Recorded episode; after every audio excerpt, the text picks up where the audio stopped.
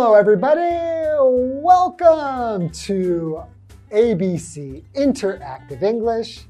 I'm Shane. And I'm Karen.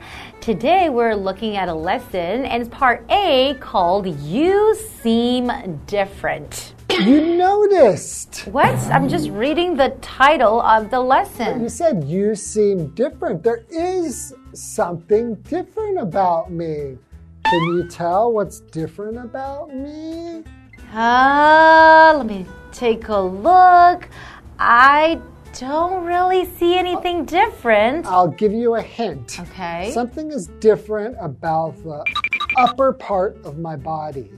Uh, did you get a new shirt? That's a new shirt. Well, okay, you are, okay, you're pretty observant because you noticed there was a new shirt, but that's not what I'm talking about. Mm, you got some wrinkles? No, Sorry. Or I already had some wrinkles. uh, is, did you get a pimple on your face? No. Your hair. Yeah, I got a haircut. You got a haircut. How can I miss it? You look great, and you look really different. Weird. Okay, I have to admit, I am not very observant, which means I don't really notice little changes. Yeah, I guess it's not a big change because I had short hair before Mm-hmm. and it's still short, but Well, if you come here with green hair, then I'll definitely notice. you'll say, oh, something seems different. That's right. Okay. But we are talking about some people who are quite observant. They notice little things about their friends today. oh, you're talking about Bonnie and Clyde I am. and the conversation they're going to have. Bingo. Okay, let's take a look at the conversation. All right. Bonnie and Clyde are talking about a friend of theirs. How was your dinner with Nathan? It was okay, but he appeared nervous about something.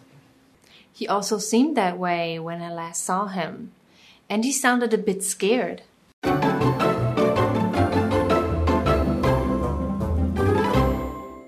Okay, so this is part A of You Seem Different. And like I said, we're going to be looking at a conversation or a dialogue between Bonnie and Clyde. So, Bonnie and Clyde are talking about a friend of theirs. Ah, maybe they notice something about their friend, right? So I will be Bonnie and you can be Clyde. Sounds good. Okay, so Bonnie starts off by saying, How was your dinner with Nathan? So Nathan is the name of their friend, right? How was your dinner? Did it go well? Was it a nice, pleasant dinner? Did you have fun? That's right. Okay, so Clyde says it was okay, but he appeared nervous about something. Hmm, he appeared nervous. So to appear, that is a verb. It just means to look or seem a certain way. So he appeared nervous just means he looked nervous, mm. right? So for example, Shane appears to be happy. Yeah, I am so happy to be here teaching you this lesson. That's right. So what's nervous? Okay, so if you're nervous, that means you are afraid or anxious about something. Hmm. So, for example, you could say Tina was nervous about her test. She's scared. She's not sure if she will do well on the test. She's not very confident, right? Mm, she doesn't know if it's going to be difficult or if she prepared enough. So she's quite anxious about that. Well, when do you usually get nervous? Uh, sometimes I get nervous when I'm teaching. Oh, Yeah, if it's a new class That's right. And you don't know any of the students. I will be a little bit nervous because I don't know. Are they going to behave well? will they talk? Are they just going to be very quiet? Quiet, are they going to fall asleep? Oh, I'm very nervous about that. Mm, okay. So Bonnie then says, he also seemed that way when I last saw him. And he sounded a bit scared. Okay, so Bonnie actually felt the same way too. So last time she was with Nathan. So last, that is an adverb. It just means most recently. So for example, when I last exercised, I hurt my foot. But not, you know, like a week ago, but it's like last time I exercised. Maybe it was like this morning. That was the last time I exercised and I hurt my foot. Okay. So, the last time she saw him, he seemed scared. That's right. A bit scared. I wonder why Nathan seemed nervous and scared. Yeah, you wonder if maybe something happened. Hmm. Oh, yeah. Or maybe he's starting like a new job or something. Well, how about you? If you appear to be something's different about you and you look nervous or afraid, what kind of things would you be nervous or afraid about? Well, like you said, like teaching a new class will sometimes make me nervous as well. Or maybe when I am speaking in front of a large group of people and I might get really, really nervous and I might forget what I have to say. Yeah, if you have to give a speech and stand in front of a big crowd, Uh I think almost everybody would feel nervous in that situation. And if you look at them, you could probably see it on their face. Exactly. It's very obvious. So I think one thing that I do to help myself is to prepare as mm. much as possible. So then I will feel more ready. I will still get nervous, but it makes me feel a bit better. Okay, well, why don't we take a break and find out what happens with Bonnie, Clyde, and Nathan? Great idea. Okay. I was worried about him, so I asked him about it. Really? Was he open to that? No, he wasn't. In fact, he started to get angry, and his face went really red. That sounds surprising. So, what did you do? I apologized and told him to forget that I said anything.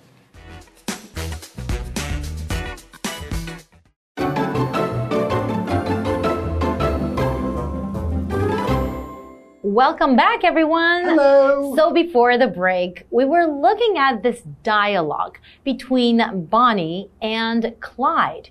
And they were talking about a mutual friend of theirs, Nathan. And both of them seemed a little bit worried hmm. about Nathan because Nathan seemed nervous and also a little bit scared about something, but they don't know why. Yeah, something just seems weird about him. Poor guy. I hope he's mm-hmm. okay. No. All right, so let's find out what else Clyde and Bonnie did. Okay, mm-hmm. so Clyde says, I was worried about him, so I asked him about it. Okay, well, if I were a friend, I would also ask my friend if I notice That makes something sense. is wrong. Yeah, of course. If your friend seems different, you want to find out what is different, what happened. hmm And then Bonnie says, Really? Was he open to that? Huh, what does it mean when I say, was he open to that? I mean, it's not like opening a door, Yeah, right? Different. Yeah, so open here is an adjective. It just means that you're willing to listen or talk or think about something. It could be like a mm. new idea or just something that like I, I say to you, or if you're open to it, it means you're willing to talk about it. So, mm-hmm. for example, he was open to suggestions. Ah, so other people who are giving him suggestions, he's willing to take them in and maybe make some changes, right? Right. Okay. So what does Clyde say now? Clyde says, no, he wasn't. So he wasn't open. Mm-hmm. In fact, he started to get angry Uh-oh. and his face went really red. oh no. Yeah, because you know, when you get angry, your face will go red or mm-hmm. get red. And Bonnie says, that sounds surprising.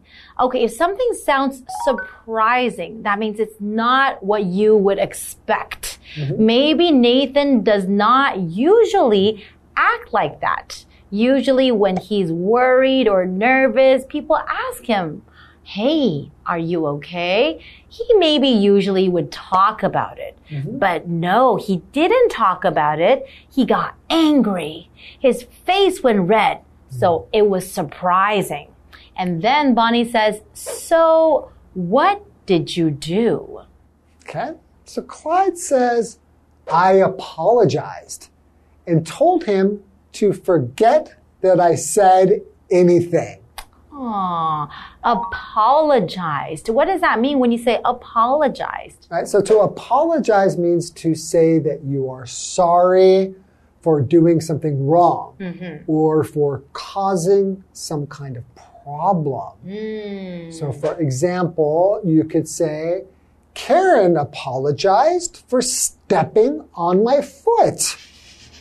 I'm sorry. Well, it hurt. Yeah. Thank you for your apology. Hmm, okay, so I wonder what's wrong with Nathan, right? If something is wrong with you Yeah. and your friend comes over and asks you about it, say, Are you okay? What is wrong?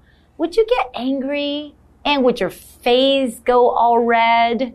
Yeah, I think it depends on what is wrong, but I think if my friend shows concern mm-hmm. for me, I will feel very touched. Exactly. I feel, wow, my per my friend really cares about me. Mm-hmm. And I think that I would probably be open to that. Mm-hmm. Uh, how about you? Well, I think I would be touched and moved as well because I know that my friends care about me. But if my friend, you know, reacted the same way as Nathan, maybe mm. they get angry when I show that I care about them, maybe I know that there's something wrong. I would probably go and give him a hug. Oh, okay. Hmm. Yeah, I guess you don't want to push them too much because if somebody's not happy, sometimes you just don't want to talk about it. Exactly. So just give them time until they are ready. Okay. All right. Well, that's all the time we have for today. But we will see you in the next part. All right. I'll see you guys next time. Bye bye.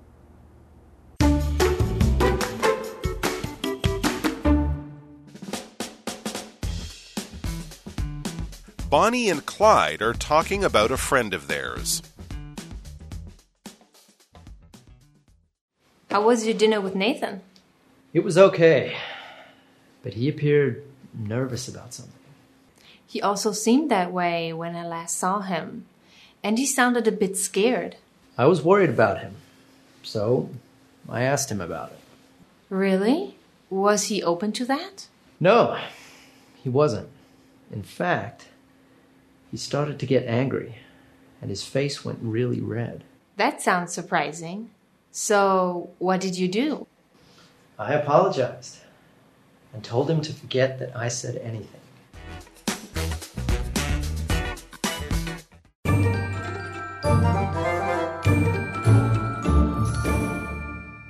Hi, I'm Tina。我们来看这一课的重点单字。第一个，nervous，nervous， 形容词，紧张不安的。I was very nervous during the test。我考试时非常紧张。下一个单字，last，last，副词，上一次。When did you last watch a movie？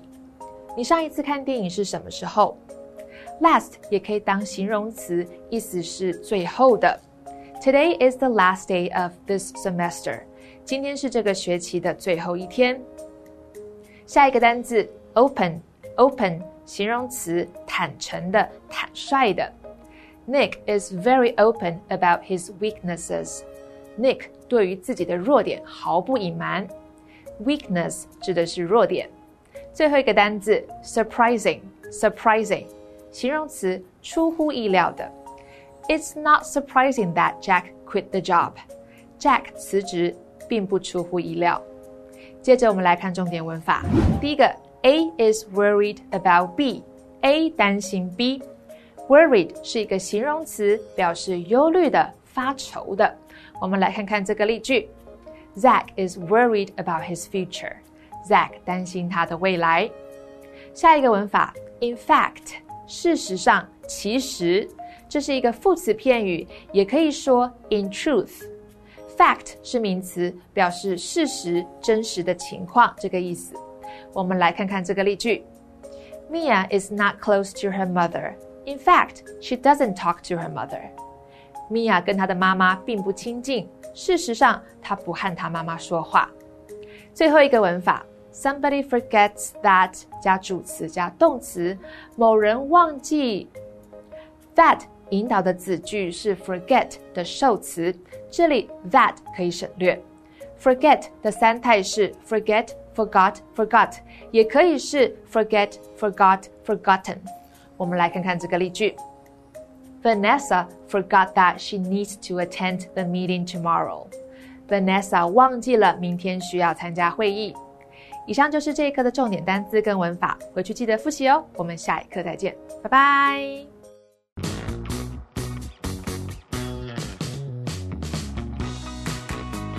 Here's how to play. The host will be holding three cards. Each card will have two sentences containing a secret vocabulary word or phrase that has been replaced by the word bear. The host will read the sentences out loud for the contestants to guess. Whoever guesses first gets a point.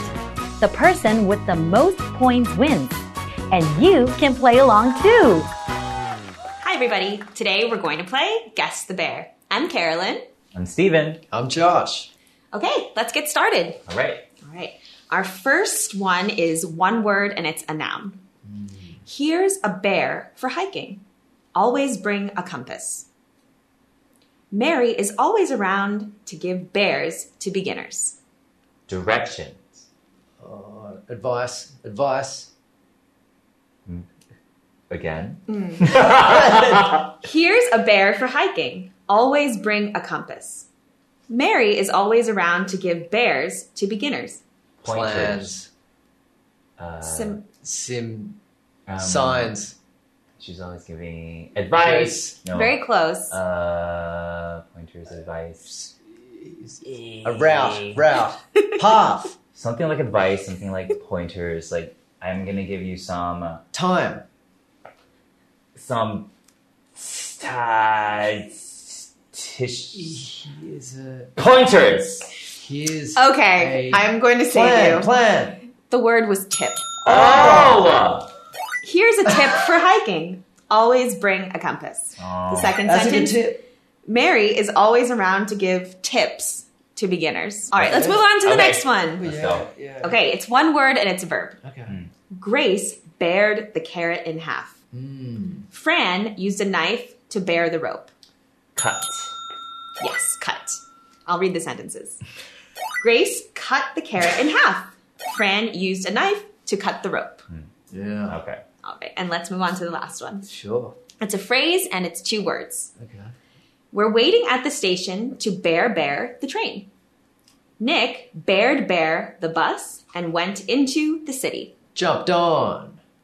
Got on. Yes. Yeah. Yeah. So it's uh, get on is the present tense and then got on is the past tense. So I'll read both sentences. We are waiting at the station to get on the train. Nick got on the bus and went into the city.